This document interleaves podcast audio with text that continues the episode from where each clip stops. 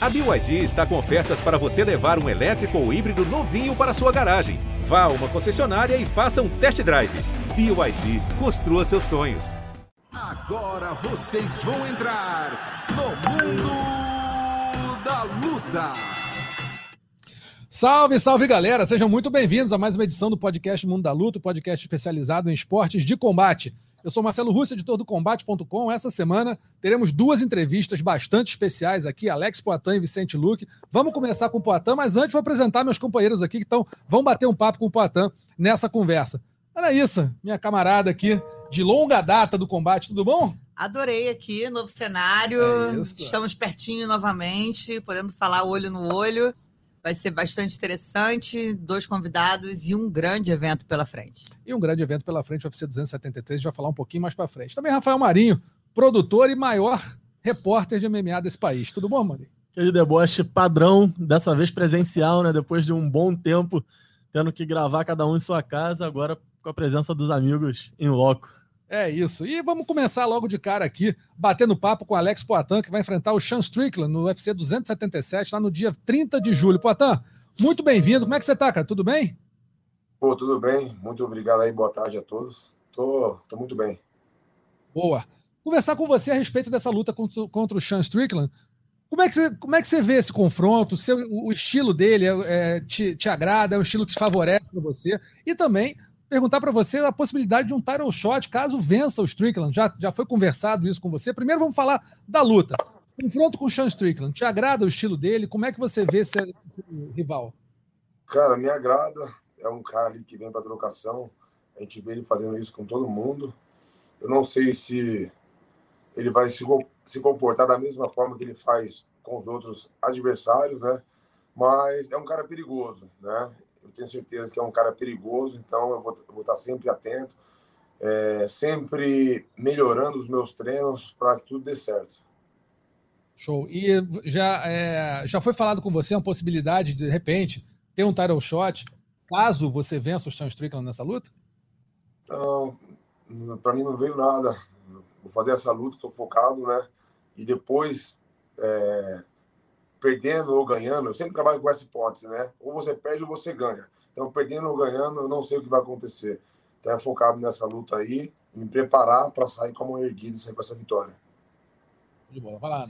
Otan, queria que você falasse um pouquinho assim, né, da sua transição e o quanto adaptado você tá, não só ao MMA, quanto já ao UFC, os seus treinos, né, com o Glover, o quanto você evoluiu também a sua parte de wrestling, a sua parte de grappling. Fala um pouquinho então dessa transição, como é que foi para você e quando você sentiu assim, nossa, agora eu sou um outro lutador e sou realmente um lutador do MMA, da elite do UFC? É, para algumas pessoas, né, eu comecei agora, quando eu fui treinar com o Glover, mas eu tenho a minha estreia em 2015, pô, fiz mais duas lutas é, 2015, entre 2015 e 2016. É, depois consegui focar mais no kickbox, que as coisas come, começaram a dar certo. Cheguei num alto nível ali que parecia que não tinha mais para onde ir, aonde a gente decidiu, né, é, focar 100% no MMA e aonde que eu estava bem decidido que eu que eu queria, que era só o MMA, foi quando eu tive a oportunidade de conhecer o Glover e treinar com ele, e é o que faltava para mim. E deu tudo certo, pô, a gente iniciou, a gente já estava treinando e depois iniciamos o treino voltado para mim. E você se sente completamente confortável? Como, qual, qual foi esse momento, entendeu? Porque, porque por mais que tenha feito a estreia em 2015, né, você ficou um tempinho até voltar a realmente é, lutar MMA, a, a tá dentro do UFC, que mal ou bem é o maior evento do mundo e dá um peso, um pouco de peso. É, eu não diria confortável, né? Eu nunca tá confortável, mas eu diria assim, pronto para fazer uma estreia, né, no maior evento que é o UFC. É, quando eu estava treinando com o Glover e, pô, eu recebia elogios sinceros, entendeu? E ele falava, pô, cara, você nasceu para isso, você tem que fazer isso e as pessoas querem ver você fazendo isso.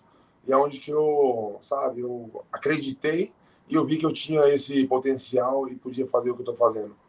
E realmente você viu a sua evolução, né, na parte, até na adaptação também do, do jogo em pé para dentro do MMA? Então, vem fazendo isso há um tempo já, né? E, e vem dando certo, só que eu não, não tinha como mostrar isso. Mas eu fazia isso nos treinos. Até quando eu cheguei lá no Glover, o, a intenção era o quê? Pô, vai lutar com o Marreta, pô, o Alex, dá um strike, então vamos aproveitar esse lado. Cheguei lá e viu um cara diferente. E ele mesmo me falou, falou, caramba, pô, você defende bem as quedas, quando a gente quer, pô, você levanta, entendeu? E as pessoas não fazem o que você faz. Quando eu quedo ali aqueles caras, pô, dificilmente eles levantam. E eu fazia isso. Então, eu eu cheguei ali bem, né? Mas faltava algo e eu estou fazendo isso, né? Eu estou aprendendo muito com ele. E Potan, você falou que o Strickland é um cara que gosta de buscar a trocação. Como é que você vê o jogo dele casando com o seu e quais as brechas que você enxerga que você pode aproveitar nessa luta? Ah, sempre eu procuro o melhor do meu adversário, né? Tentar anular ali o que ele tem de bom, porque isso, isso frustra um pouco ele. Então eu tô vendo os pontos fortes, os pontos bons dele e aonde eu vou tentar anular, mas tem muitas coisas, né, que dá para fazer, mas eu acho que o principal é você anular o que ele tem de bom. Disse que não não conversou com o UFC sobre disputar o cinturão na próxima, mas você sente que vencendo essa luta é o momento certo de disputar o título? Ah, eu, tô, eu vou estar pronto a qualquer momento, né? igual eu falei para você. Eu estou treinando com um campeão mundial, Glover Teixeira, uma categoria acima. É, eu, eu venho dando trabalho, né? E ele vem me falando isso, né? Ele não fala para sabe, só para falar por falar. Ele fala, né? É, o que ele está vendo e eu também estou vendo isso, que não é nada para agradar. Né? E você, numa categoria com a Desânia, já tem dominado aí há algum tempo. E você chegando no UFC já com esse histórico de já ter vencido ele no kickboxing, de ter nocauteado. Você acha que isso pode acelerar o processo para você disputar o cinturão?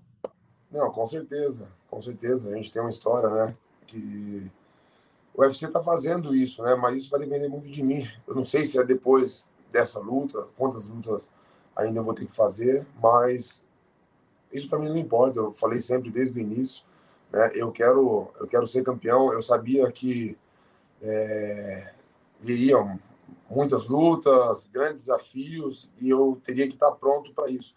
Não saberia quantas lutas, então, assim, eu sempre espero o, o máximo, sabe, para mim não, não, se frustrar.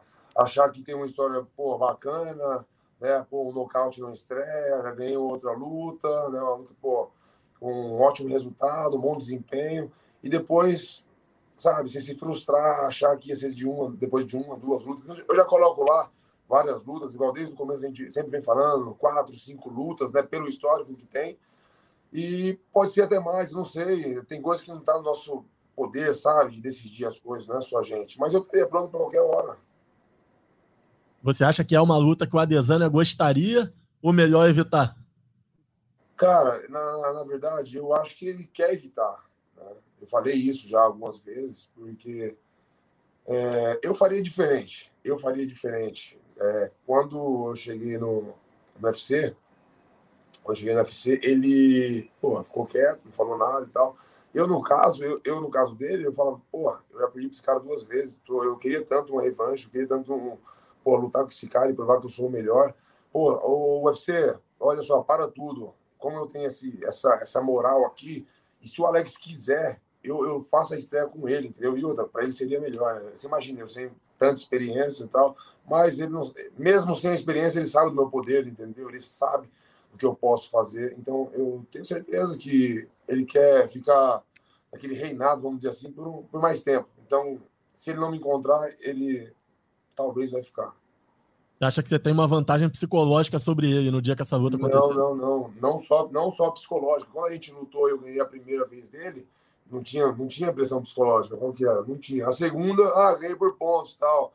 Pô, ele veio e falou, pô, vou ganhar desse cara, vou nocautear. Então, não é a pressão psicológica. Ele é um cara bom, sabe? O psicológico dele é muito bom, é por isso que ele é campeão. Né? Eu acho que é o poder mesmo, né? Eu treino muito, sabe? Eu sou um cara mais forte do que ele. Eu sou um cara mais rápido. Hoje eu sou um cara completo e eu, claro, tenho muito que aprender, tenho muito que evoluir ainda mais falando de MMA, que eu estou chegando agora, mas é isso que eu falo para vocês. Eu estou chegando agora no UFC, mas eu tenho isso já faz um tempo. Você tem algum tipo de relação com ele? Vocês se falam, seja via rede social, ou, ou algum evento já interagiram, ou desde que você chegou no UFC, nada, só através da mídia? Não, é, eu, eu tive assim um contato com ele, na verdade, foi quando eu, eu, eu fui ajudar o, o Anderson, né, na, no camp dele. E aí eu tava entrando no hotel, assim, na semana da luta, entrando no hotel, ele me viu, aí ele, tipo, veio para falar alguma coisa, mas eu não falo inglês, né? E aí o Joinha tava comigo. Aí eu falei, ô Joinha, vê o que esse cara aqui aí tá falando alguma coisa. E ele veio andando assim, querendo falar alguma coisa. Aí eu peguei e saí andando, e o Joinha ficou falando alguma coisa com ele, mas, pô, não é, eu não sou um cara arrogante e tal, que não queria falar. Porque o que acontece? O cara só fala besteira, o cara só quer tirar, sabe, os outros, né? E eu não queria ficar ali, tipo, passando por aquela situação. Só foi isso e eu saí andando. Depois o Joinha falou que ele chegou e só queria falar numa boa, entendeu? Não, não tava querendo, tipo, me provocar nada, não. Mas eu também não quis saber, entendeu? E só foi isso o que, que você acha que não conseguiram ainda decifrar no jogo da Adesanya? Por que, que ele tem se mantido tão é, dominante como campeão dos pesos médios atualmente? A distância e as defesas. As defesas de é, golpes. Defesa, defesa de golpes, entendeu? Eu vejo lá ele lutando com, com quem ele lutou, com as pessoas que ele lutou, lutaram, né? É, ele chutou, porra, chute machuca demais, meu. No kickboxing, é, a gente trabalha muito os bloqueios, muito as defesas, porque você imagina, é contato o tempo todo. Você imagina, você tomar dois, três chutes ali seguidos ali, pô, uma luta de cinco rounds, você não vai aguentar. Então você tem que trabalhar muito a defesa. Então no MMA eles não chuta tanto que nem no, no kickbox. Eu já vi no kickbox, eu tenho uma boa defesa. Ah, um chute, o chute machuca. Olha, você vai, vai, vai me chutar. Vai me chutar, eu não vou defender? Eu vou me defender, entendeu? Agora, se eu ficar recebendo chutes ali, é, ele vai me machucar, vai tirar a minha atenção. De repente, ele me acerta uma mão porque ele está me machucando com chutes, ou ele me, me dá uma queda para tentar me finalizar. Isso é, é, é, com esse lance de machucando. Se eu tenho uma boa defesa, ah, ele vai me chutar, conseguir bloquear, eu machuco mais ele, ele mesmo me chutando, do que ele, do que ele me machuca você, pelo seu tamanho, você acha que também ali na distância você está não só acostumado, mas como você também tira uma vantagem. É, não, não, só pelo tamanho. Se a pessoa sabe se defender, ela tem uma distância boa. Você pega um cara que é do Wesley, certo? Ele tem que chegar numa situação, numa distância certa para colocar o cara para baixo. A hum. distância é essa. Mas o que acontece? Quando ele não tem uma boa defesa, ele tem que ficar aqui. E daqui não é bom para quedar. Então ele tem que ficar aqui para não apanhar, porque se ele ficar aqui, ele não tem uma boa defesa, então ele fica aqui, ele está mais seguro, e daqui ele quer entrar. Quando ele está daqui para entrar, ele, dá, ele, tem expressão, entendeu? Corporal, é, facial. Quando ele faz a expressão, pô, o Adesanya ele já está vendo o cara, ele já está longe, entendeu? Então, tudo, primeira, primeiramente, é a defesa. Se você tem uma defesa boa, você consegue ter uma distância boa. E, Potan, quais as principais diferenças que você vê no Adesanya de hoje, campeão do UFC, para o que você nocauteou no kickboxing? Essa distância, esse controle, entendeu? E, e, as, e as defesas dele. Ele melhorou nisso ao longo do tempo? Não melhorou. Ele, eu acho que eu falo que ele é o mesmo. Ele, eu não vejo uma, uma melhora, ainda mais indo para o MMA, a gente vê que perde um pouco, entendeu? Esse lance de você bater e, e defender. Eu tenho isso, sabe? Eu estou priorizando isso para eu não perder, né? Essa parte que é muito boa, mas eu acho que ele não melhorou. Ele, a gente está falando, não estou falando que ele veio para uma modalidade que as pessoas são ruins. Não é isso que eu estou falando, não, entendeu? É uma modalidade que tem outras coisas a mais, como a, a, a, luta agarrada, e isso faz com que a gente perca um pouco dessa, dessa trocação, entendeu? Então, o que acontece? Parece que ele melhorou porque ele pega pessoas que não é 100% trocador. Mas o jogo dele, então, é um jogo que você considera que já tem mapeado. É, eu, cara, eu, eu estava assistindo ele na última luta, eu não lembro quem estava comigo, né? Tinha alguém do meu lado, e eu, quando tipo, ele estava ali, tipo, fintando para fazer algo, eu falava, eu falava assim: ele vai chutar agora, ó, tal, ele vai trocar, tal. Olha, ele vai fazer tal, pô, tudo, eu estava ditando a parada, entendeu? Tudo que ele estava fazendo, eu falava antes. Isso sem ele demonstrar. Outras pessoas, talvez outras pessoas que estivessem assistindo, e a gente falasse: vamos brincar, vamos tentar adivinhar o que ele vai fazer, vamos tentar falar antes eu acertaria 10, enquanto a pessoa, qualquer pessoa que tivesse do meu lado acertaria uma. Pô, então, Mas então, não, não, isso eu não estou falando que eu sou melhor do que, do, não, do que essa pessoa, não, entendeu? É porque eu conheço o cara, entendeu?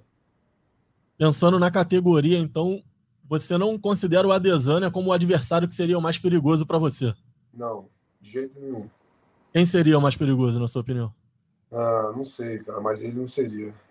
Tem outros, assim, todo mundo é perigoso, entendeu? Esse cara que eu vou pegar, o cara é perigoso, entendeu? O cara vem de seis, sete lutas aí, vitórias consecutivas. É um cara que as pessoas falam, ah, um cara doido, um cara maluco e tal. Eu não, eu não olho, eu não vejo esse lado, não, entendeu? Eu acho que é um cara muito esperto, é um cara muito perigoso, entendeu?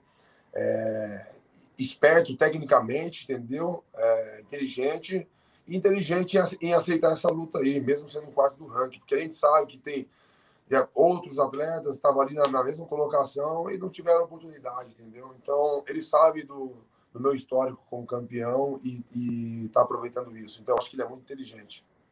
É, teve uma, uma, até uma, uma situação que normalmente quem conhece, quem tem acompanhado o Sean Strickland tem visto que ele nas lutas dele, ele vem sempre provocando muitos adversários, ele fala muita bobagem, fala muita besteira. Com você, coisa foi um pouco diferente. Ele falou que não, que não tem o que falar de você, ele respeita muito você. É um lutador é, que está no topo, está tá no auge, tem um jogo diferente dos outros. Isso foi, de certa forma, foi uma, foi uma, uma, uma sei lá, uma demonstração de respeito a você, né? É, pode ser, cara. Até o momento, até o momento ele está mostrando isso, entendeu? E é o que eu vou fazer. Eu sempre venho fazendo isso, sempre respeito o, o meu adversário, né?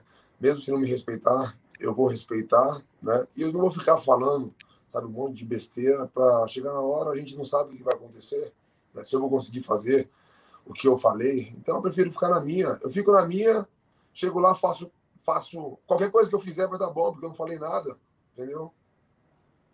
Agora, o, o Poitin, você, você falando um pouquinho da sua luta contra o Bruno, Bruno Blindado, foi uma luta muito equilibrada. Teve muita gente achando que você, naquela luta, pô, ia passar o carro, ia nocautear. Você já tinha, você já tinha meio que dito que não ia ser assim. O blindado é muito duro, muito forte. Foi uma luta né, complicada para os dois. Quero que você fale um pouquinho dessa luta e como é que foi para você vencer aquela luta da forma como foi, que todo mundo estava esperando de repente um nocaute, alguma coisa, e foi uma decisão por pontos, uma luta dura para os dois, né? Cara, na luta tudo pode acontecer. Eu quebrei meu dedo, né, no primeiro round, quebrei o dedão no pé. E isso me atrapalhou, sabe? Me atrapalhou um pouco. Eu tinha, eu tinha montado uma estratégia, né, para para que as coisas corressem melhor, né? Foi bom, pô, sair, pô, com a vitória, mas eu acho que poderia ser diferente. Mas, pô, eu quebrei o meu dedo, lógico, eu chutando, né? Mas, pô, eu chutei alguém, né, que foi nele. Então, Pô, o cara fez eu quebrar meu dedo, então, pô, é um, é um mérito dele, entendeu? Porque a gente tá ali para machucar o outro. Então, assim, é um cara que eu já sabia que ia ser uma luta dura, um cara, um cara perigoso. E, pô, eu, eu tinha uma estratégia montada. Eu consegui fazer algumas coisas, não consegui por causa do meu dedo. Pô, eu tava machucando bem ali no braço dele, entendeu? Eu, pô, eu senti isso, né? Eu vi onde o chute estava pegando. Teve uma hora lá que ele, deu, ele balançou o braço para dar aquela soltada ali, né? Aí eu, pô, insisti ali. Mas eu quebrei meu dedo no primeiro round. Pô, na hora que eu olhei assim no corner, falei pro Glover, falei, pô, cara, quebrei meu dedo, olha lá como que tá. Ainda mostrei. Meu dedo já é, já é meio, não, já é todo torto, né? Mas ele tava, tipo, pô, tava, tava muito na cara. Aí ele falou, pô, então vamos parar de chutar, né? Chuta com a outra perna, e foi o que eu fiz. Mas deu tudo certo, cara. Deu tudo certo, foi uma luta dura. Então a gente está vendo você. Eu lembro que você falou que na, na, você encontrou com a Adesanya na, na, na, preparação lá do Anderson contra ele. E eu e Marinha, a gente estava lá, lá em Melbourne, na Austrália, para ver essa luta, para co cobrir essa luta. E eu lembro que você estava muito travado conversando com a gente. Eu lembro que você até falou, pô, gosto muito da entrevista, tô meio assim.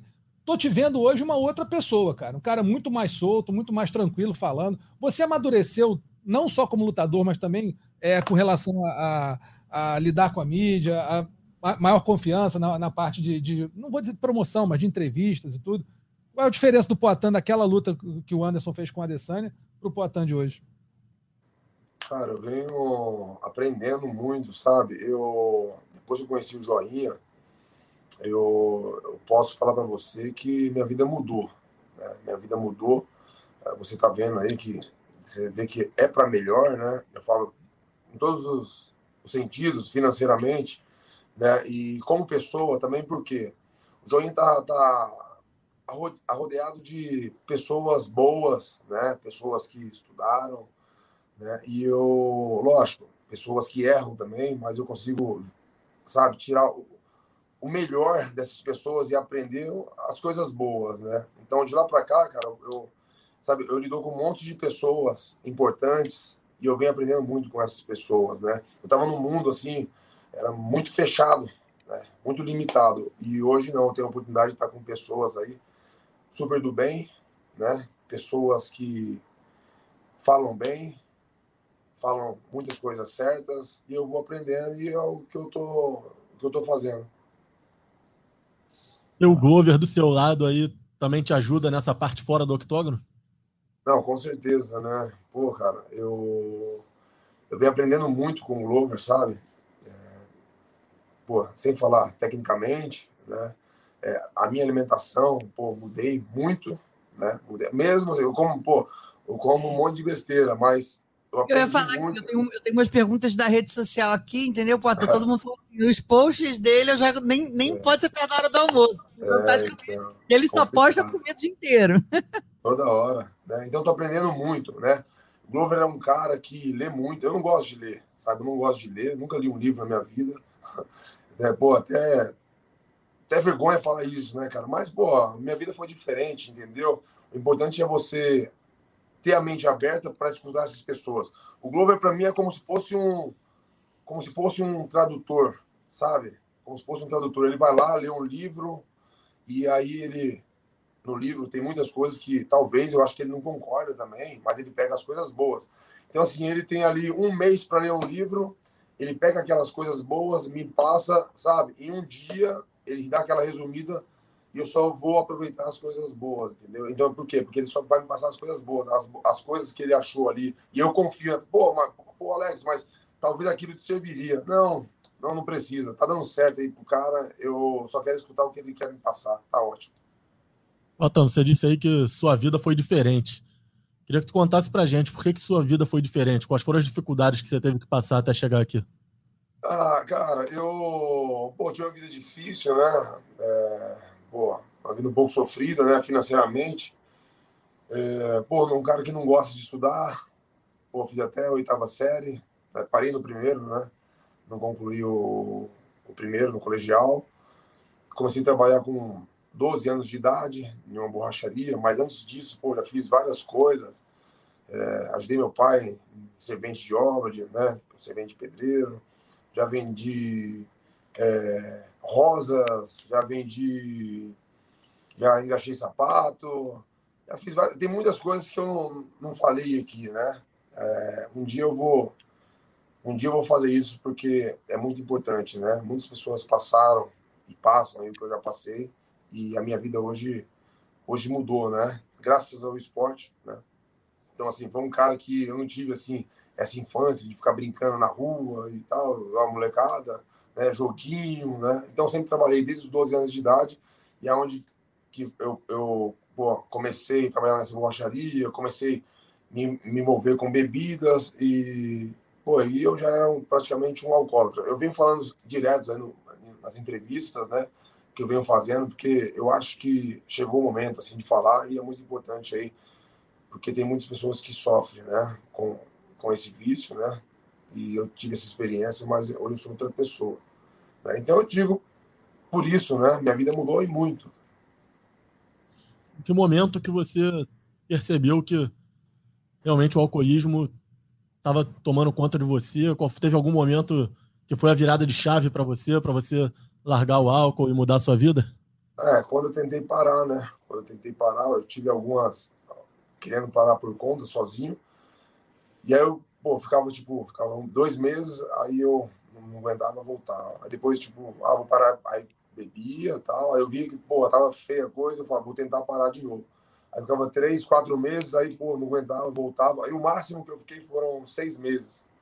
E eu não queria, na verdade, eu não queria parar de beber. Eu queria ser um cara que tivesse um controle, né? Falar assim, pô, eu quero chegar ali, tomar um vinho, tomar um, uma, uma, cerveja e, e dar satisfeito, sabe? E aí, quando eu fiquei seis meses, eu achei que eu consegui, com, é, iria ter esse controle. Aí eu falei, pô, seis meses, cara, eu acho que agora eu tenho um controle. Aí, pô, cheguei lá no, bar, pedi uma latinha, foi tomar uma cerveja, depois foi, pô, tomar mais uma, que era essa, era essa a meta, né? Duas latinhas, depois ir para casa tranquilo. Pô, depois das duas latinhas, desandei, entendeu? Pô, saí, saí daquele jeito, saí ruim lá do bar. Então, que eu, vi que eu, eu, vi que eu, não, eu tinha 20, 20, 21 anos de idade. E eu vi que não, não, tinha, não tinha esse tipo de. Não conseguia ter esse controle, né? E aonde foi que eu falei, pô, tem que fazer algo para que me ajude. Eu tentei fazer por conta. E a gente, pô, sabe que o esporte é muito importante. E geralmente o esporte no Brasil é o futebol, né? E eu não sabia, não sei, né? Jogar bola, nunca gostei. E quando era moleque, briguei, né? Na rua, pô, gostava, né? E eu falei, eu acho que a luta é, é o ideal para mim. Aí foi onde que eu busquei, né? O esporte, que entrei no kickbox. Mas eu fiquei quatro anos é, tentando parar, né? E, e, treinando. Mas eu não tinha intuito nenhum de, de, me tornar um campeão ou de viver da luta, ser um profissional de, de luta. Eu só queria parar de beber. E fiquei quatro anos dentro do esporte e tentando parar de beber. Eu fui campeão brasileiro de kickbox profissional bebendo, né? E também, tipo, pô, eu tava bebendo bastante. E aí eu tive algumas perdas, derrota, né? Acho que são 9, 10, 11, 12, é, 2012, final de 2012, se eu não me engano, eu tive uma, uma, derrota e, pô, eu senti muito com isso e eu, eu achei que a, a bebida tinha culpa. E eu falei, cara, se eu não parar agora, esquece. Aí parei, né? Desde 2012 até agora, nunca mais cedei uma gota de álcool na minha boca e tô muito bem assim. E a bebida ela te transformava em outra pessoa? Ou era algo que só prejudicava não, teu rendimento nos outros não. dias? Como é que era? Não, não, não, não nos treinos, né? Porque a bebida vem antes dos treinos. Então, no rendimento, é, rendimento na profissão, pode ser, né? Família, é, trabalho, pô, chegava atrasado direto, todo dia praticamente, quando não faltava, então isso estava me prejudicando, entendeu? E quando eu ia trabalhar, não, pô, não tinha o um rendimento, né? Pô, não fazia as coisas certas. Pô, você imagina, poxa, em casa bebo e tal, na, época, né, morando com a minha mãe, pô, eu ficava triste, as pessoas que, que gostavam de mim ficavam tristes, né? Então eu prejudicava as pessoas é, nesse sentido. Mas acho que o prejuízo maior era meu mesmo. Qual foi a última vez que você bebeu, Potan? Cara, o dia eu não lembro não, mas foi, não sei, 2012. Foi no final de 2012. 10 anos já. Né? Bom, Patan, cara, queria muito te agradecer a presença aqui, é, te dar os parabéns por ter tomado essa decisão de, de ter parado com a, com a bebida, né? Não porque estava te fazendo realmente muito mal, você estava numa, numa jornada que não ia te levar a um lugar bom, ter mudado tua vida e tá hoje aí já sendo um dos tops do peso médio do UFC, quem sabe futuro campeão. Obrigado aí pela presença, boa sorte na sua luta contra o Sean Strickland. Estamos aqui, qualquer coisa, não precisa nem bater na porta, é só desabar aqui que a gente troca uma ideia e bate um papo. Obrigadão aí, obrigadão mesmo, de verdade. Obrigado, amigo. Falou, tchau. Dá um sorriso. aí sim, foi o pedido aqui da galera da rede social. Valeu. Valeu, Potan. Tá aí então, Alex Poitin batendo um papo com a gente. Vamos rapidinho para nossa segunda entrevista da semana. Tá aí já, já Vicente Luque. Vicente, já estava conversando com o Poitin aqui, acabamos deixando você esperando um pouquinho, desculpa. Como é que tá? Tudo certo? Tranquilo, tudo certo. Foi massa poder ouvir aí o Poitin também, uma fera aí representando o Brasil. E aqui tudo certo, o Camp está já na fase final, é, baixando peso, já tudo preparado para o dia 16. Bom, isso que eu te perguntar, como é que está a preparação para a luta contra o Belal Muhammad, que faz né, a luta principal do evento, dia 16 de abril, lá em Las Vegas. Como é que está essa preparação aí? E fazer até uma pergunta para você: por que, que você aceitou dar revanche a ele, sendo que você lá em 2016 nocauteou ele no primeiro round? Como é que foi essa decisão aí de dar essa revanche ao, ao Belal Muhammad? Então, primeiro falando da preparação, é, tá muito boa. Eu estou aqui em Brasília agora. Fiz a maior parte do camp aqui, né, no, na Cerrado MMA, que é a equipe onde eu, onde eu comecei e até hoje eu faço meus camps aqui, a maior parte né, do meu camp. E tá tudo indo muito bem dentro do planejado. É, domingo que vem já estou indo para Las Vegas para a parte final, né, que é de corte de peso e toda a questão de mídia lá do UFC. E pô, a revanche, o que acontece assim, agora a categoria 77 quilos tá muito é, mexendo muito, né? Tem várias lutas acontecendo. A gente vai ter o Durinho contra o Shimaev esse sábado. É, depois a gente tem né, a possibilidade de acontecer aquela luta do Camaro e o Leon Edwards. Então, assim, não tinha muito para onde eu ir, eu precisava lutar com alguém para poder continuar buscando né, a disputa de cinturão e fazia sentido para mim nesse momento. Eu acho que era lutar realmente com o, com o Belal. Ele está em número 5 do ranking, então é um top 5. É um cara que eu acho que conseguindo mais uma vitória né, contra ele, eu vou andar para frente, eu vou chegar mais perto do cinturão. Então era uma luta que eu precisava fazer, assim, não tinha outra opção. É, eu lembro também quando essa luta fechou, já tinha Masvidal e Kobe fechados, então não era uma opção também lutar com um dos dois.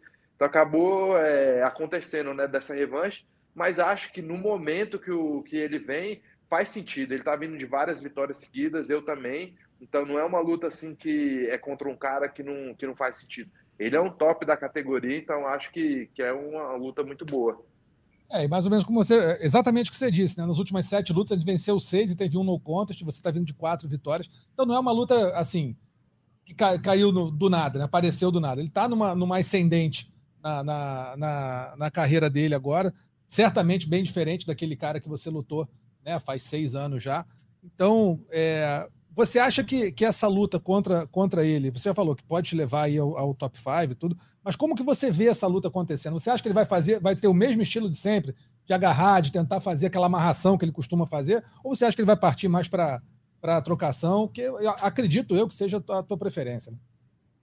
É, com certeza, assim, eu prefiro que a gente lute na trocação, mas acho difícil, até, até pelo fato, assim, como eu já nocauteei ele antes, é, na primeira luta, ele sabe do meu perigo ali na trocação, eu acho que ele vai optar pelo jogo de wrestling dele, de grappling, que é muito forte, a gente viu a última luta dele, ele dominou o Thompson, ele ganhou todos os rounds é, de uma forma muito decisiva, né, então, é, é isso que eu vejo, eu imagino uma luta onde ele vai querer fazer o wrestling, vai querer ou me amarrar na parede ou me botar para baixo e não permitir que eu lute, né? Não deixar eu, eu soltar minha trocação.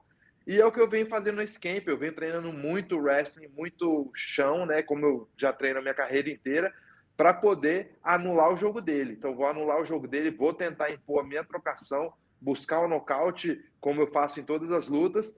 E como eu venho mostrando também nas minhas últimas duas lutas, eu tenho um perigo grande no chão também. Eu tenho finalizações, eu posso é, trazer perigo para ele aí.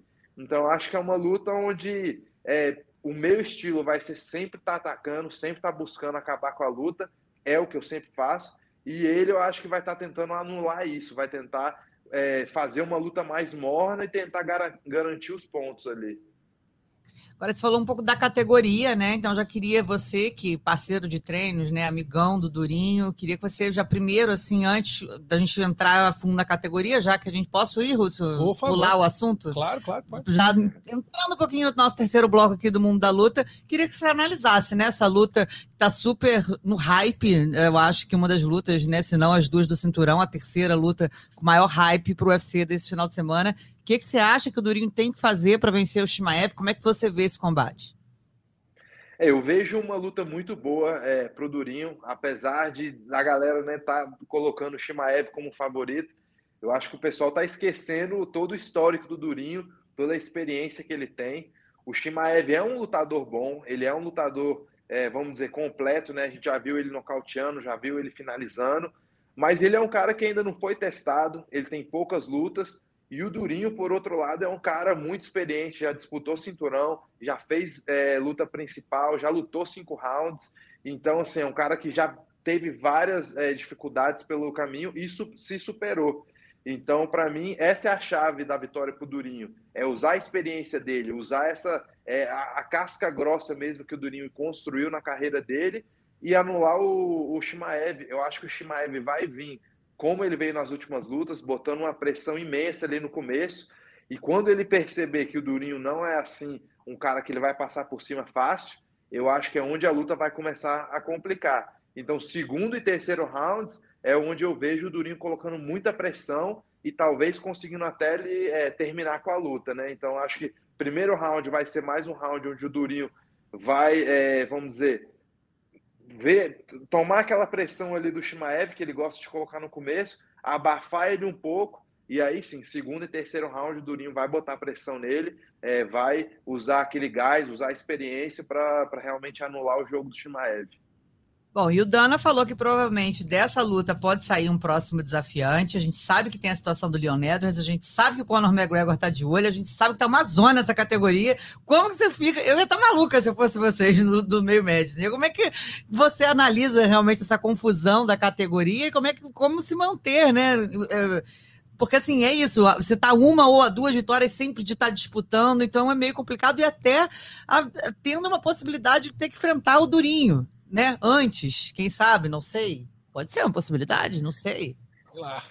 Eu ia estar. Tá essa daí, essa daí, é, essa luta aí não acontece, não. Eu e Durinho não tem como. A gente já falou. É, a gente tem o mesmo empresário, ele sabe também, então ele já conversou com o UFC que, que essa luta não vai acontecer. Então, assim, o, o que eu consigo fazer é ir lá e fazer a melhor luta, garantir né, um, um grande espetáculo, conseguir mais uma vitória, e isso vai me aproximar mais do cinturão. E daí para frente não tem muito assim é, o que eu possa controlar. Realmente, assim, eu, eu vejo o Durinho Shimaev é uma luta importante. O Durinho vencendo, eu acho que talvez ele não iria direto para o título porque ele já disputou o cinturão. Então, assim, talvez eu tivesse a chance. Ele vence e eu venço, talvez eu consigo essa vaga. Tem o Kobe, né? O Kobe venceu, tá pedindo, né, para lutar, mas se o Camaro mantém o cinturão, eu não acho que faria uma terceira luta agora. Então, assim, contando com, com esse cenário, eu acho que eu vencendo poderia ir né, para o cinturão. Agora, o Shimaev, é, se acontece alguma fatalidade ele acaba ganhando, aí eu acho que o UFC ia querer realmente empurrar o hype dele, botar ele na frente. Só que tem antes disso o Leon Edwards e o Camaro. Então eu acho que eu vencendo, o Shimaev vencendo, a gente luta. E, e eu tento né, pegar esse hype dele e aí sim garantir minha disputa de cinturão. Então, agora é muito difícil de falar o que, que vai acontecer. Então, o mais importante é eu entrar lá no octógono, conquistar uma grande vitória né, no, no dia 16, e aí sim ver como, a, como que a categoria vai mexer e poder ver qual que vai ser minha próxima, meu próximo passo. Se eu vou ter mais uma luta, com quem que essa luta vai ser. É, mas eu acho que assim, que eu com certeza estou de pouquinho em pouquinho chegando mais perto desse cinturão.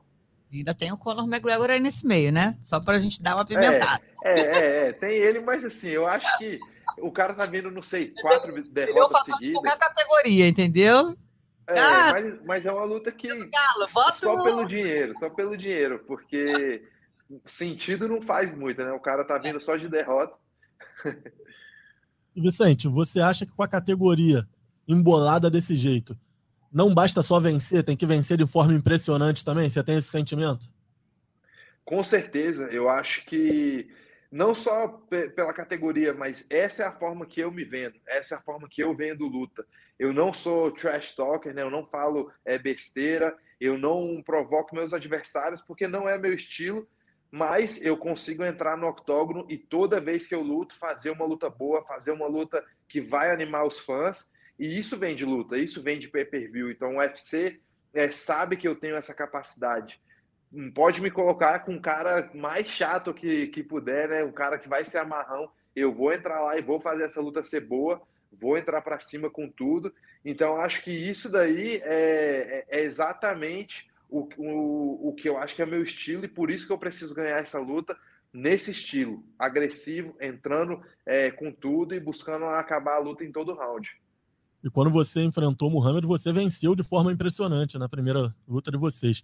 O plano para essa é o mesmo da primeira vez ou pela evolução que ele teve de lá para cá, isso exige uma estratégia diferente? Não, eu acho que hoje a estratégia é muito mais complexa. É, a primeira luta, inclusive, eu peguei faltando duas semanas, então não teve muito planejamento para aquela luta. Agora, essa já é diferente. Tanto eu como ele, a gente teve muito tempo de preparação. Eu tenho certeza que ele estudou muito meu jogo, assim como eu estudei o dele.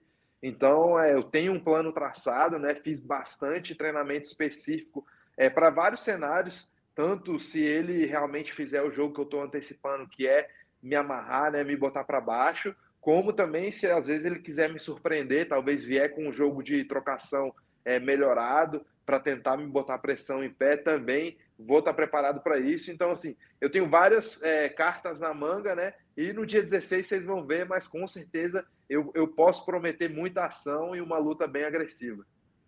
E dessas cartas todas que você tem na manga, qual é a que você acha que vai ser usada? Como é que você acha que vence Eu, eu não sei como vai ser, mas eu acredito que ou finalização ou nocaute, eu acho que não chega nos pontos. É só assim, a gente tem cinco rounds e eu sou um cara muito agressivo, vou para cima, busco, né, as brechas do adversário. Então, cinco rounds somados ao meu estilo, eu acho que, que a luta não vai, vai por pontos. Então, ou finalização ou nocaute, eu acho que eu consigo sim. A gente estava ouvindo você falar aqui, Vicente, eu estava meio que pensando, o panorama da categoria, então, parece que é o seguinte, Camaro Usman contra Leon Edwards pelo cinturão, dois title eliminators, você contra o, o Belal Muhammad e o Durinho contra o Timaev.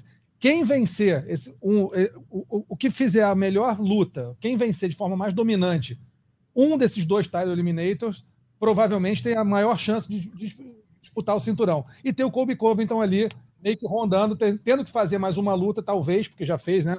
Duas disputas de cinturão com o Camaro, para chegar depois e desafiar o próximo, o próximo campeão. Né? Mais ou menos isso. E o Conor. Exatamente, é isso. Que... E o Conor que, que tá aí.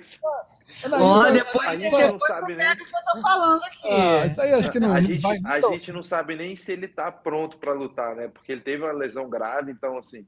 É, não, é, vamos ver, mas, mas assim, um cenário excelente. Se, se tiver que esperar para lutar, esperar o que vai acontecer com o Camaro e o Leon, eu posso lutar com o Conor também, se ele quiser. A gente vai lá, faz uma luta, um Tyro Eliminator, e aí quem ganhar garante. Pela grana, eu também quero. Eu entro lá, apanho e levo o dinheiro para casa, não é isso. Mas assim, tem uma furada nesse cenário, que é o seguinte: se o Leon Edwards ganha. É. Porque se ele ganha, aí, muda tudo, aí né? bom, provavelmente vai ter uma revanche imediata, quer dizer, todo mundo vai começar a ter que refazer seus planos, né? Existe na tua cabeça uma, uma, uma ideia de que talvez o Edwards possa vencer o Camaro? Porque, para mim, olhando daqui de fora, não, não, não, luto, mas olhando daqui de fora, eu acho que o Edwards não tem a. a, a não vou, vou, dizer que ele não tem condição de ganhar. Tem, mas assim, realisticamente, eu acho que o Camaro é mais lutador do que o Leon Edwards e acho que já provou, com diversas lutas muito duras, que ele tem mais condição de vencer do que o Edwards. Não sei se você concorda comigo. Mas você acha que o Edwards tem realmente condição de sair campeão dessa luta? Na minha visão, assim, não tem como desconsiderar o cara, né? Ele tem uma sequência de vitórias impressionante. É, não é à toa que ele está disputando o cinturão, mas eu colocaria o Camaro como favorito. Eu acho que seria ali 70-30, talvez, né? 70% de chance do Camaro ganhar, 30% para o Edwards, mas 30% é o suficiente para surpreender todo mundo. Então, acho que é, a, o, o, MMA é imprevisível, é difícil dizer, não, esse cara não tem chance, isso não vai ter.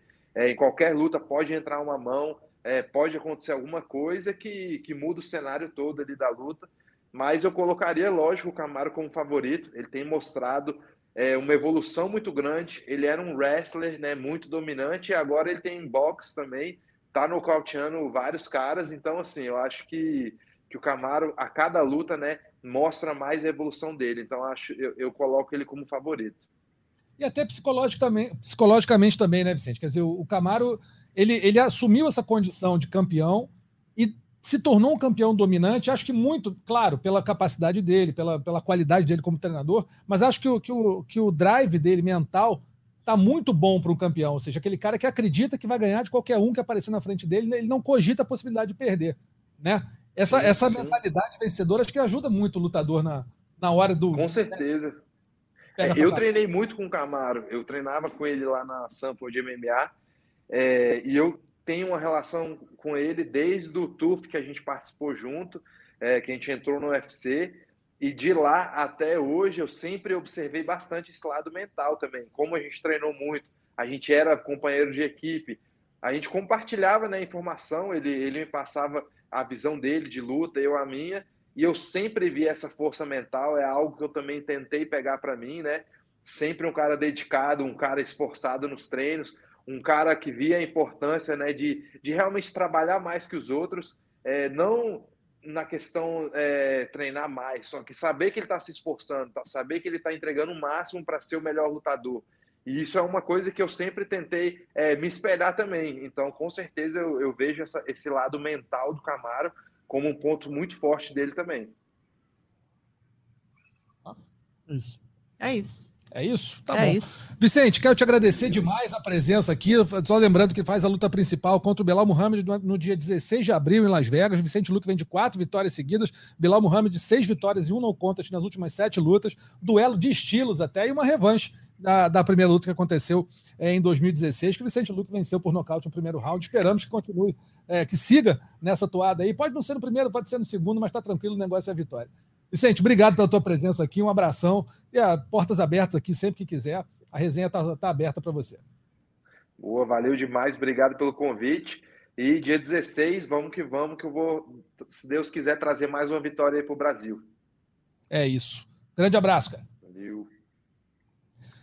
Tá aí então, Vicente Luque batendo papo com a gente aqui, depois da, da, entrevista com o Alex Poitin. Vicente Luque agora conversou com a gente. O nosso terceiro assunto da semana é nada mais nada menos que o UFC 273, que acontece no dia 9 de abril, lá em Jacksonville, na Flórida, nos Estados Unidos. Tem duas disputas de cinturão: Alexander Volkanovski, Chan Sung Jung, o zumbi coreano, e também Aljamain Sterling contra Petrian. Além, é claro, de Gilbert Durinho contra Hamzat Shimaev. Quero perguntar para vocês, queridos, o seguinte: nas casas de apostas, nós temos três azarões: o zumbi coreano, Aljamain Sterling e Gilbert Durinho. Qual desses três, desses três tem a maior chance de surpreender no evento? Começar com você, Ana. Olha, eu sei que o jogo do Volkanovski é muito enjoado. É, ele é um jogo que as pessoas sabem mais ou menos, né? Projetam o que ele vai fazer e não conseguem se defender daquele jogo dele, né? Quando ele vê, apesar dele também né, ter uma excelência na, na, luta em pé, ele tem aquele jogo enjoado de grade que a gente sabe que funciona, foi muito eficiente em diversos duelos. Mas eu acho que o zumbi é um cara muito duro. Assim, o zumbi coreano é um cara duríssimo, é um cara é, muito experiente também. Tem um, entre essas que pode surpreender, eu vou ficar com o o Pitrean, eu acho que é, é para mim é favorito mesmo e acho que é favoritaço assim. Então para mim, né, na, na, luta do Pitrean, eu, te aviso eu... isso desde ó. Aí, aí, adora. É Quem são os novos? Vamos fazer uma listinha aqui. Pô, Vai, diz aí. Shavkat Rakhmonov, pode esperar. Quem mais?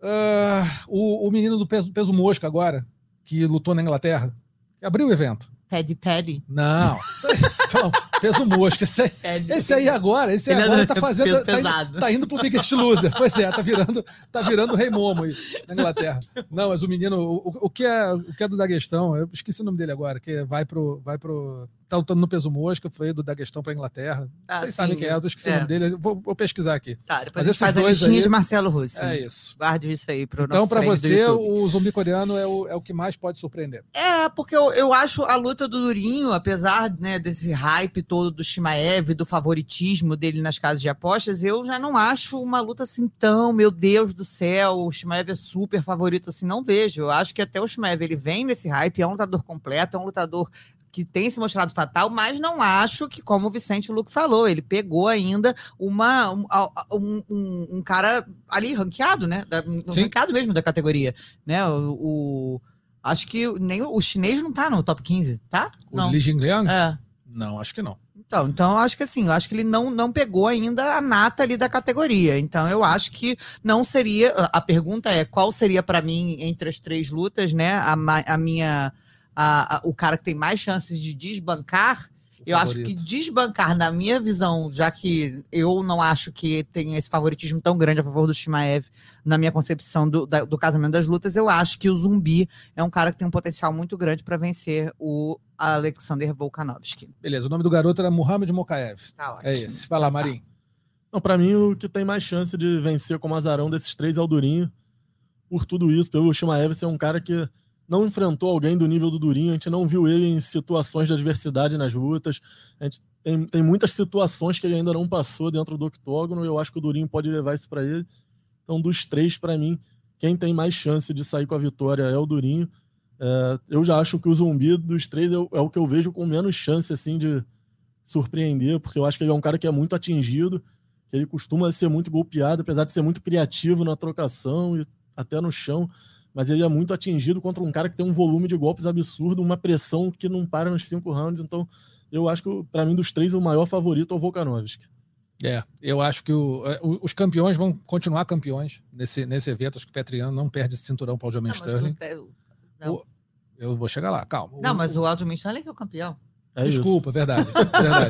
É. Entendi. Eu, eu tô Já tava aqui, ué, não, tá indo razão, contra razão, o favorito então, dele? Não, não, não, não, não, ah. não, É o seguinte, é, falei ah. bobagem mesmo. Mas o Petrian é. Mas é, inteirinho, não tá certo, é, é champ champ. Não, não, mas é, o, o Petrian vai ganhar essa luta. É, mas o Aljamain Sterling, como é, como é o, o, o Azarão, acho que ele não consegue ganhar do Petrian. O Volkanovski, acho que ganha do zumbi coreano também. E essa do Durinho, cara, eu, honestamente, eu tô achando que o Shimaev vai vencer essa luta. Torço muito porque o Durinho vença, mas assim, a, a diferença de tamanho, a, a, pressão que o Shimaev pode fazer, eu acho que pode a, prejudicar o Durinho no, no, começo da luta. Ele é um cara que explode muito, muito mesmo no começo. Tá bom, como, como, como o Vicente falou, né? Não lutou é, os rounds finais, mas assim, o, o Shimaev no terceiro round, eu acho que dificilmente vai chegar. Se chegar, tá bom pro Durinho, mas eu acho que não vai chegar. Acho que o Shimaev é, vai ser o cara que tem mais chance de surpreender aí. O, o, na verdade, o Durinho tem menos chance de surpreender do que os outros. Eu ia gostar do zumbi coreano campeão agora pensando. Sério? Ah, eu ia. Ser divertido, né? Isso é diferente. Do assim. nada. É, é, do nada, aleatório. É zumbi agora. coreano, pau, campeão. É. Aí o Cranberries bombando de novo pra galera conhecer música dos anos 90, Nossa entendeu? Senhora. Ia ser muito legal. Que beleza. Então vamos falar um pouquinho de cada luta aqui. Alexander, Alexander Volkanovski, zumbi coreano. É, o, o Volkanovski é campeão, dominante. Marinho, acha que ele sai daí tranquilamente campeão? Ah, não sei se tranquilamente, cara. O zumbi é um cara perigoso, é um cara que a qualquer momento ele não é um cara que vai morrer no gás, ele é um cara que nos cinco rounds ele pode surpreender, pode tirar um golpe da cartola. Mas eu acho o jogo do Volkanovski um jogo muito ruim pro zumbi. Então meu palpite é no Volkanovski. É, e o zumbi também é aquele, aquele cara inocente, né? Que no quinto round chamam ele pra mão. Ele ganhando a luta, ele foi, né? Tava lá, né? Tava lá, tava lá. É, Contra o, o. E aí, Rodrigues. E aí, Rodrigues. Tava ganhando a luta o zumbi, tranquilamente. Evento de 20 anos, não, de 25, 25 anos. anos. Ganhando a luta tranquilamente, Marinho tava lá. Daqui a pouco, pô, e aí nada a perder, ah, né? Tirou um golpe que não existe, Fora. né, cara? Golpe de filme. Vem pra mão, o zumbi voou. Tomou um, a um segundo, né?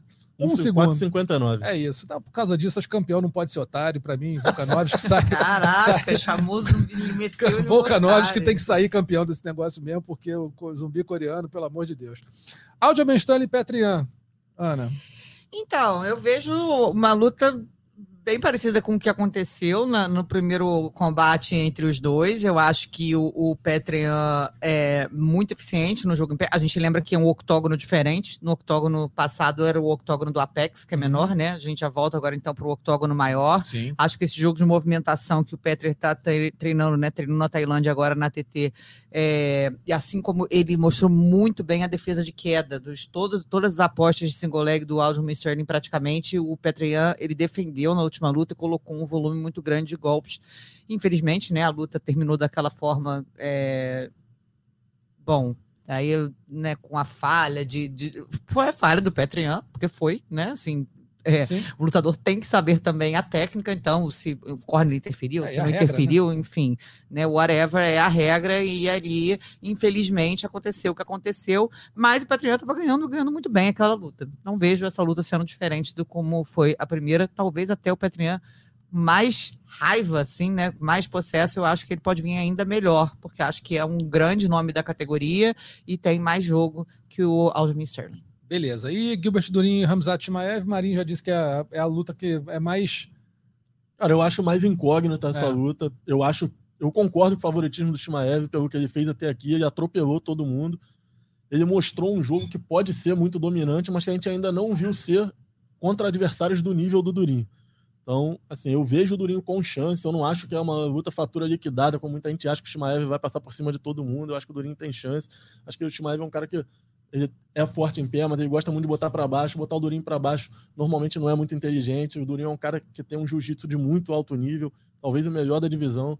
Então, assim, não acho que é essa facilidade toda que, que até as casas de apostas pregam pro Shimaev. Eu acho que tem luta aí. É, eu acho, eu acho que tem luta, mas eu acho que imaginando isso de, de ser, não ser muito inteligente levar o Durinho para o chão, eu acredito que o Shimaev vai partir para trocação, assim, desde o comecinho da luta, vai tentar nocautear no começo, como ele fez algumas vezes aí. Mas o Durinho também é um cara perigoso, sim, que tem a mão sim, muito sim. pesada, que um golpe pode mudar a luta ali. Como ele quase aconteceu com o Usman, que ele dá um uhum. knockdown no começo da luta. Verdade, verdade. É, é, eu acho que acho que o Durinho, se ele segurar bem essa, essa pressão no primeiro round, A partir da metade do segundo e o terceiro, aí eu acho que o Durinho está muito bem.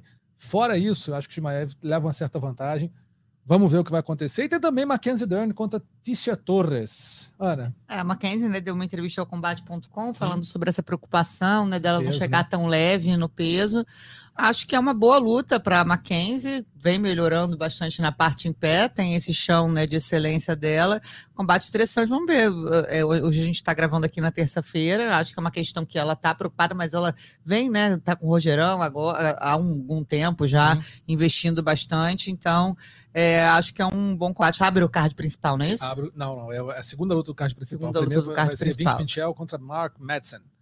Então tá aí, o UFC 273 acontece no próximo sábado, dia 9 de abril, lá em Jacksonville, na Flórida. O combate e o Sport TV 3. O combate transmite o evento todo na íntegra, é, com exclusividade, o Sport TV 3 e o combate.com transmitem as duas primeiras lutas do card preliminar e o site acompanha o evento em tempo real. Vamos agora rapidinho para os destaques da semana, senhores e senhora. Senhor e senhora. Nocaute da semana, temos três aqui. Todos esses nocautes é, e as finalizações estão na nota do combate.com que aborda aqui o podcast. Então você chega lá, tem lá os videozinhos, você consegue ver tudo direitinho. Primeiro, primeiro candidato nocaute da semana, Magomed Kabardiev, uma cotovelada giratória contra o Valmir Bidu, brasileiro Valmir Bidu, no Naisa FC 38. A segunda é o Manny Akpan, inglês, peso pena, inglês, aplicou um nocaute com meia lua de compasso contra o Conor Hitchens no Cage Warriors, número 136. E o Said Gabil, numa luta de Muay Thai, ele conseguiu um X-kick e um direto em cima do Gary Corbett, é, que praticamente matou o inglês lá em pé no, no evento. Vou começar com a Anaísa. Cara, esse, esse foi impressionante. Impressionante. Na hora que eu vi, eu falei, que que é isso, gente? Porque ele apaga em pé, né? Assim, É, o cara ficou apagado É, em ele pé. ficou apagado em pé e, e ele ficou apagado em pé alguns Equilibrado, É, né? exatamente. Ele É, não, né, não demorou caiu. até cair, até É. por isso eu acho que ocasionou do adversário ainda ir pra cima, ainda mais não se tratando de uma luta de MMA, né? Então, eu não sei se pararia ali, ou então Ah, deveria ter parado. é, me, me chamou muito a atenção. Não sei se foi o nocaute mais bonito, mas certamente, assim, para mim entra como o nocaute da semana em termos de me impressionou muito. Sair de cabelo para você. Isso. Tá, Marinho. É, eu concordo, eu vou nesse também. Não é o mais bonito, mas é o mais violento. Eu- É isso. É o meu voto. Eu vou, eu vou, eu vou então tá aí eleito, sair de Cabil como nocaute da semana. Eu vou é, fazer a menção honrosa aqui ao Manny Ekpan, porque a meia-lua de compasso na Inglaterra não deve ser muito comum, não, né? Acho que Uhum. golpe de capoeira na Inglaterra não deve ser muito comum. Ele conseguiu um belo nocaute no Cage Warriors 136, então fica aí, sair de Cabil, nocaute da semana, e o Manny Ekpan, menção honrosa aí na, no, no mundo da luta. Finalização da semana, outros três candidatos. O Matias Farinelli conseguiu uma Von Flu Chokes em cima do Aníbal Pedroso. Ele, tava, ele saiu de um triângulo de mão e aplicou a Von Flu logo em seguida. Belo, bela finalização. Emanuel Rose, a chave de joelho em cima do Franco Aranda também no CAM 8. Ele- O, o Franco Aranda estava nas costas dele, ele conseguiu catar a perna, encaixou direto a chave de joelho. E o Reese McEwen, um mata-leão em cima do Sean Spencer no Cage Warriors 136 também. Vou começar com o Marinho. Eu fechei Ah. com o Mano Farinelli nessa aí. Boa, Matias Farinelli, o argentino com Von Flu, choke em cima do Aníbal Pedroso. Ana, Também vou no vou, também vou no vou, vão show. Matias Farinelli, então, é, unanimidade essa semana, Matias Farinelli. A Von Flu choke em cima do Aníbal Pedroso no CAM 8, acho que é lá na Argentina o evento, o Matias Farinelli é argentino, conseguiu aí uma bela finalização. E a vergonha da semana, meus queridos, é o seguinte, o nosso Hulk iraniano. O que, que aconteceu com o Hulk iraniano? O Hulk iraniano ia lutar contra o pesadelo inglês na O2 Arena, uma baita de uma arena. Aí fizeram uma encarada lá em Dubai. Né? Fizeram encarada em Dubai. O pesadelo inglês, que é o Martin Ford, foi lá e deu um empurrão no Hulk iraniano. O Hulk iraniano foi parar no outro lado da parede. Caiu, rolou no chão, ficou nervoso. O pessoal dessa, deixa disso separou. Hulk iraniano voltou para voltou Teherã. O que, que aconteceu? foi num programa de TV e chorou, dizendo que a família né, não tem mais confiança nele, o pai não fala com ele, a mãe disse que ele não era aquele, aquele não era o filho dele, dela, etc, etc. Muito bem. O que, que acontece agora? A luta entre Martin Ford e o Hulk iraniano acabou de ser cancelada a pedido do inglês, que falou que não ia lutar mais com o Hulk iraniano. Hulk iraniano vai processar o inglês. Mas o fato é, Hulk iraniano nunca lutou, que a gente tenha visto, né? Jamais lutou. Não lembro de uma luta Pô, dele. mas a vergonha é dele ou do inglês que pediu pra É, cancelar a luta? Não vergonha da semana. Não, Hulk da semana. ó, vergonha da semana é. Estamos é a defendendo o Hulk situação iraniano toda. aqui. Não, o Hulk É. iraniano quer processar, ele quer lutar, só que nunca lutou na vida. Pensei que você ia falar do gordinho, do pé de pimba, eu tô gordinho. Pad Pimblet. Pimblet. Não? Também, né? Acho que é uma boa vergonha. A gente, o pode. iraniano foi injustiçado Foi, nesse é, programa. que não, olha isso? só. eu- eu- O a- ucraniano vai processar Não, Marcelo é Russo. A vergonha da semana é a situação toda envolvendo essa presepada de luta do pesadelo inglês com o Hulk Eu iraniano que voto não pra saiu. vergonha da semana pra Marcelo Russo, que tá querendo dar vergonha da É, semana pro Hulk E que, na Não é verdade, pra tá ele. disfarçando porque ele tá protegendo o pé de Pimblet, porque ele gosta no Não gosta, costas do pé, Pad de Pimblet. Pimblet é um baita de um presepeiro. E aí, pra quem não viu, tá lá no combate.com também. Pad Pimblet, que luta no peso leve, ou seja, 70 quilos, inventou de a- curtir a vida doidado. né? Ferris Bueller, na Inglaterra, resolveu comer como se não tivesse amanhã, num dia só. é, ingeriu 11 mil calorias. E não só isso, pulou de 70 quilos para 91. Quem nunca, né? Engordou. Tá lá de 20 Carnavalzinho, né? Carnavalzinho, nunca, né? camarotezinho.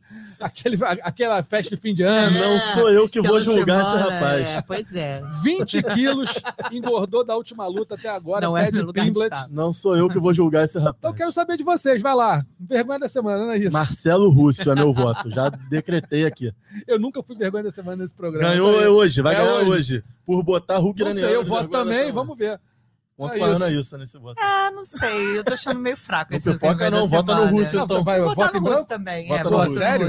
Então tá Aí, bom. vergonha da semana. da vergonha da semana sou eu. Você vê que essa situação que a gente passa aqui, né, apresentando o podcast, tomando bullying dentro da A própria gente tinha equipe. que fazer um momento Scooby, assim, tipo, zumbi coreano campeão. Aí para. Aí para. Do nada, no meio da discussão. Sabe que eu acho que vai ser campeão? Aí para assim. É. Eles falaram, né, de Israel Adesanya lá na casa essa É? semana. né? Boa. Bom. Então é isso, pessoal. Ficamos por aqui, o nosso podcast, a edição número 179. A gente lembra que todos os, de novo, todos os, os candidatos a nocaute finalização da semana estão lá no combate.com, na nota do podcast. Anaíse Marinho, muito obrigado pela presença. Estreando aqui nosso novo estúdio no Mundo da Luta, né? Adorei. Acho que só essa câmera a gente pode botar mais aqui assim. Ah, valeu, amigos, diretora entendeu? de imagem. valeu, então. Vou ferrar Almodóvar agora. É, aqui. valeu. Valeu, Moldova. Marinho. Valeu, Até Russo. Até a próxima. Valeu. Eu te lembro aqui que o, podcast Mundo da Luta tá lá no combate.com e também nos principais agregadores de podcast do mundo, como, o barra podcast, que tem não só o Mundo da Luta, mas também todos os podcasts do, do esporte da Globo, Spotify, Google Podcasts, Apple Podcasts e Pocket Casts. A produção e o roteiro são do Adriano Albuquerque, nosso reverendo, tá aqui de vez em quando, e a edição do nosso Maurício Mota, que está aqui do nosso lado também, tirando onda aqui na, na, na mesa de controle. Tá bom? Grande abraço para todo mundo, até semana que vem. Até mais. Finalizado. Semana que vem tem mais Mundo da Luta.